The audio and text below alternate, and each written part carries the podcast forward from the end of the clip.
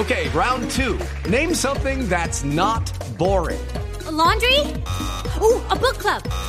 Computer solitaire, huh? Ah, sorry, we were looking for Chumba Casino. That's right. ChumbaCasino.com has over 100 casino style games. Join today and play for free for your chance to redeem some serious prizes. ChumbaCasino.com. No purchase necessary. Full prohibited by law. 18 plus terms and conditions apply. See website for details. Es que hablando precisamente de los mensajes eh, de texto, de esa publicidad que estamos eh, recibiendo, usted, Oscar, decía, pero acá, ¿por qué si todo lo reglamentamos no hemos reglamentado ese tema? Le dije que le tenía una experta sobre el, al respecto, y es eh, la profesora de la Universidad de los Andes, Lorena Flores, que ella es directora del Grupo de Estudio en Comercio Electrónico, Telecomunicaciones Informativa. Profesora Flores, bienvenida a Mañanas Blue, gracias por sacar un espacio de, tu de su, de su tiempo para atendernos. Buenos días, Camila, ¿cómo estás? Bueno, explíquenos, estamos desesperados. Yo hoy le decía a Ana Cristina que incluso estoy recibiendo mensajes de malteadas y de bebidas adelgazantes. ¿Cómo hacer para uno no recibir ese tipo de mensajes? ¿Acá no hay una legislación que lo proteja a uno de esa publicidad? Bueno, claro, existe una ley de protección de datos personales que se emitió en el 2012, la ley 1581 con su decreto reglamentario del 2013, que define no solamente las obligaciones del responsable y del encargado, sino los derechos que tiene el titular. Entonces tú como titular de tu, información tienes derecho a acceder y a, re- a reclamarle a ese, digamos, a ese responsable, a ese encargado, porque tiene tus datos. Entonces, eh, primero que todo, te deberías pedir, digamos, como de dónde usted sacó la autorización que yo le di o que supuestamente yo le di para que usted manejara mi información. Ese es como la- el primer paso que tú debes hacer como titular de tu información. También debes solicitar el envío de la prueba documental de la eliminación de tu base de datos. Entonces, ¿qué pasa? Mucha gente se molesta con la persona que le está llamando o que le está mandando mensajes de texto, pero no hace nada. Entonces nosotros como usuarios, teniendo estas, digamos, estas herramientas, tenemos que acceder a los, a los responsables, a los encargados, digamos, a las empresas que nos están llamando, bien sea los call centers o la empresa eh, comercial, ya directamente, y solicitar dónde está mi autorización y si uno no quiere seguir recibiendo los mensajes, por favor, elimíneme de su base de datos y envíeme la prueba documental de que me eliminó de esa base de datos. Si una vez uno le, uno le envían esto y uno le confirman que lo sacan de la base de datos y le siguen enviando llamadas o Pero de profesora, texto, pero, pero todo esto que usted nos está diciendo es ponerlo a uno a hacer el trabajo. ¿Yo Claro. por qué tengo que hacer el trabajo para que no me manden? Yo debería decir es, oiga, quiero que me manden y de manera explícita. Yo me acuerdo que en un momento Sí. a uno le decían, mande sí si quiere recibir estos mensajes, mande no si no quiere recibirlos más. Ahora entonces lo ponen a hacer una cantidad de vueltas para que no lo invadan con publicidad. Claro, porque una vez sale la ley eh, 1581 del 2012 y se le da un, e- la SIC le da un espacio a, digamos, a las empresas para que cumplan con su política de privacidad, que fue lo que hicieron las empresas, digamos, astutamente en el mal sentido de la palabra. Y es que las empresas empezaron a enviar correos electrónicos diciendo como, si usted no quiere que le, le enviemos información, eh, envíenos un correo, mientras tanto usted seguirá nuestras bases de datos, lo cual yo considero que es totalmente contrario a lo que dice la ley. Lo que dice la ley es que si usted quiere recibir mensajes, usted tiene que dar su utilización explícita, ¿sí? Entonces ahí las empresas lo que hicieron fue tomar el silencio como una, una, una aceptación tácita, lo cual es ilegal. Entonces, en ese sentido, la, la SIC, digamos, en estos momentos está recibiendo no solamente denuncias, sino de oficio está investigando muchas empresas también. ¿Por qué? Por la misma, por, por la misma razón que tú estás mencionando. Porque es que no es, no solamente tiene que cobijar, digamos, al usuario y ponerlo a él en el trabajo de dedicarse a mandar correos electrónicos a cada empresa, sino es la empresa la que tiene que tener buenas prácticas para, para saber que se le indique a quién está, a quién yo le estoy mandando mi información, a qué te- terceros yo estoy, con qué terceros estoy compartiendo la información y con qué fines. Porque es que las empresas se cobijan en, en la política de protección de datos a través de la palabra que se llama fines comerciales y ahí está todo. Entonces, en mi opinión, las empresas deberían tener como un, un espacio como de, de, de viñetas o de bullet points donde uno aceptara la publicidad o solamente la relación entre usted y yo como empresario y no más. Porque a mí me pasó también.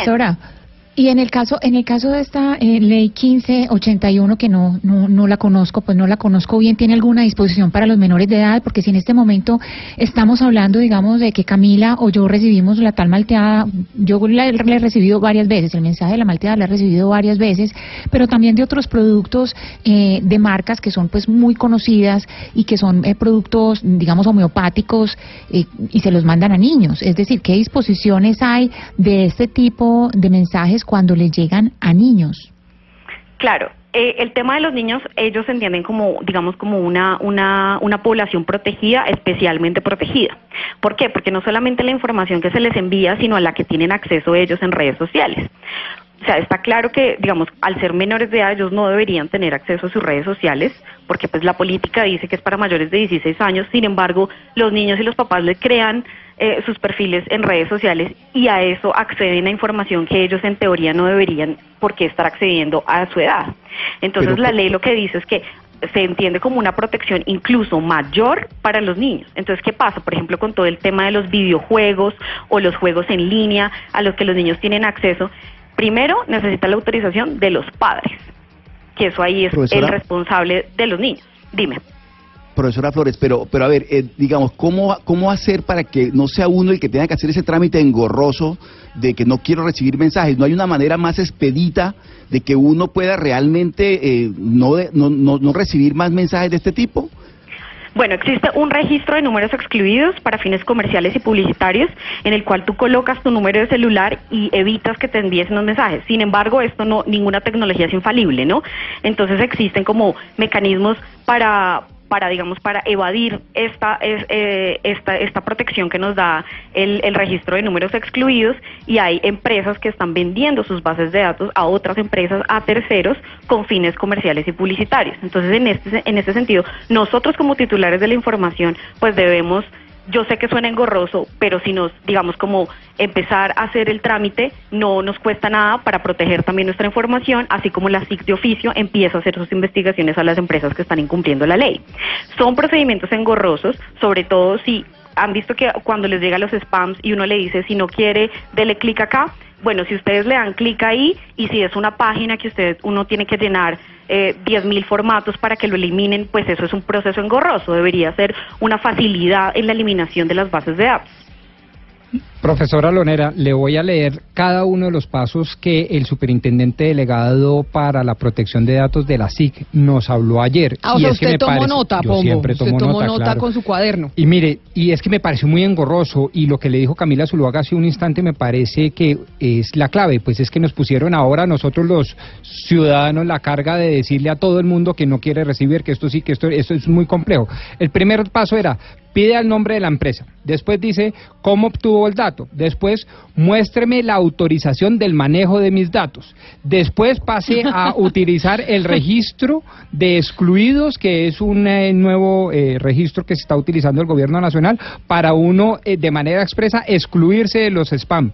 Y después decir que no, eh, de manera expresa y clara, que por favor no lo llamen o no le escriban. Y si todo eso no funciona, ahí sí quéjese ante la SIC. ¿Usted qué opina de todo este trámite? Claro. Es un trámite engorroso, pero como lo mencionaba, digamos, Camila, eh, cuando estaba presentando el tema, pues nosotros también debemos cuidar y saber a quién le estamos entregando la información. Entonces, cuando estamos entregando nuestra información, por ejemplo, a mí me pasó, estaba comprando una comida para el gato y la señorita de la caja me preguntó, me da su dirección, su cédula, su teléfono, su correo electrónico y yo le dije toda esa información para comprar una comida de gato, digamos, me pareció extremadamente exagerado y me dijo, no, es para enviarle publicidad. Yo le dije, no, tú primero me tienes que decir a mí que me vas a enviar publicidad y si yo quiero aceptar. Pero es que nosotros como, como usuarios y como titulares también tenemos, digamos, como eh, debemos ser más comprometidos con nuestros datos y cuidarlos más. Entonces, es, no es darle aceptar por aceptar, sino es de verdad aceptar lo que yo estoy, digamos, sujeta a que me van a llamar después. Porque, digamos, la política de privacidad es un instrumento que las empresas están usando para ahí meter todo y poder vender sus bases de datos. Pero entonces nosotros también deberíamos tener la potestad de decir, mire, yo solo quiero que utilice mi información para la relación que yo tengo usted, banco, empresa X, conmigo, titular de la información, y no quiero que mi, información se la venda a nadie. Sí, eh, bueno, para efectos de publicidad yo creo que está claro, eh, profesora, la ley protege al, ciudadano eh, cuando no quiere recibir información comercial a través, por ejemplo, de, mensajes de texto, pero ¿qué pasa con las cobranzas que son tan usuales en nuestro país, de los mensajes de, de las entidades financieras cobrando una y otra vez? si el usuario se niega a recibir ese tipo de mensajes, ¿lo puede hacer? El cobro de las entidades eh, crediticias, eh, la maneja, digamos, está reglamentado por la Superintendencia Financiera. Y este cobro, digamos, es permitido siempre y cuando, eh, digamos, según la según la, ley de, de la Superintendencia Financiera, la 1328 del 2009, sea bajo los estándares del respeto y la ética. Eso no te dice nada. Pero ya la superintendencia sacó una guía de buenas prácticas en donde dice que no lo pueden a uno llamar en un cierto horario determinado, solo lo pueden llamar a uno en el horario de trabajo. Sin embargo, en mi opinión, hace falta no una guía, una guía de buenas prácticas sobre este, digamos, sobre este tema, sino una reglamentación específica para las agencias de cobranza, porque cuando yo trabajé como, digamos, asesora en una de las de, de las oficinas para la protección al consumidor financiero, esto era un tema invisible, esto era un tema que nadie conocía y mejor nadie se metía porque el banco necesita cobrar, digamos, sus deudas. Pero digamos como digamos como abogada y como defensora de los derechos del de la protección al consumidor, eh, yo considero que ahí hay un vacío porque eh, ya se está llegando las agencias de cobranza a un hostigamiento a los usuarios y a los consumidores, no solamente en horarios no permitidos, en horarios extendidos, sino en los fines de semana también. Entonces ahí Profesora Flores, pero ¿qué sanción, qué sanción le pueden, eh, eh, le pueden dar a una empresa, a un banco que, que llama a las 7 de la mañana un domingo, por ejemplo, o a las 8 de la noche un martes? ¿Cuál es la sanción a la que se exponen? Claro, lamentablemente digamos que la sanción como tal también, el- ese procedimiento recae también otra vez en el usuario. El usuario es el que tiene que recopilar esa información, decirle al, al defensor del consumidor financiero que lo están hostigando y la defensoría emitirá, digamos, una decisión proyectada en donde di- dirá si lo están hostigando o no lo están hostigando y le mandará, digamos, como una, como una sugerencia al banco, por favor, no lo llame tantas veces, aunque te lo digo yo, o sea, no ha pasado porque no está reglamentado el tema y todo se hace por guía de buenas prácticas de los bancos, que en mi parecer hace falta mucha más reglamentación en este tema. Profesor, ha sido usted clarísima explicándonos este asunto. Mire que yo hice la tarea recordando lo que nos dijo el superintendente ayer, que le estaba contando eh, el doctor Pombo, y me metí www.siciust.gov.co y ahí le ponen a uno teléfono, puse mi teléfono, el operador, la cédula, etcétera, etcétera.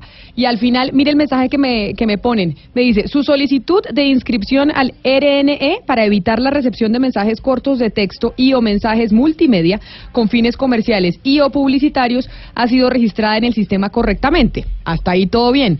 Sin embargo, Comcel SA validará la información ingresada por usted y dependiendo de la confirmación hará o no efectivo el bloqueo del mensaje dentro de los próximos cinco días hábiles. O sea, encima de todo se demoran y entonces Comcel, mi operador, es el que tiene que verificar si sí o si no. Al final todo es más engorroso y uno termina aceptando que le, que le envíen la publicidad.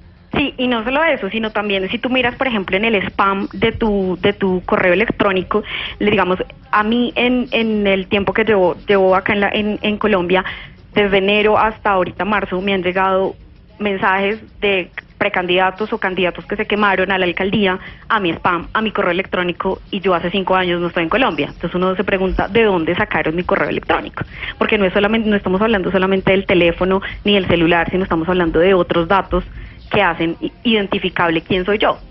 Bueno, pero mire, profesora, muchísimas gracias por, eh, por atendernos, por darnos estas explicaciones. Y si tuviera que titular eh, su entrevista, básicamente es que falta todavía reglamentación. O sea, sobre las preguntas y preocupaciones de cada uno de mis compañeros, que es para un sobrino y para un tío, porque Hugo Mario está preocupadísimo con el tema de las cobranzas. Oscar, que lo llamen a las 7 de la mañana o a las 7 de la noche un domingo los bancos. Yo con el mensaje de texto, etcétera, etcétera. Es decir, la reglamentación no es tan clara, es lo que podemos concluir.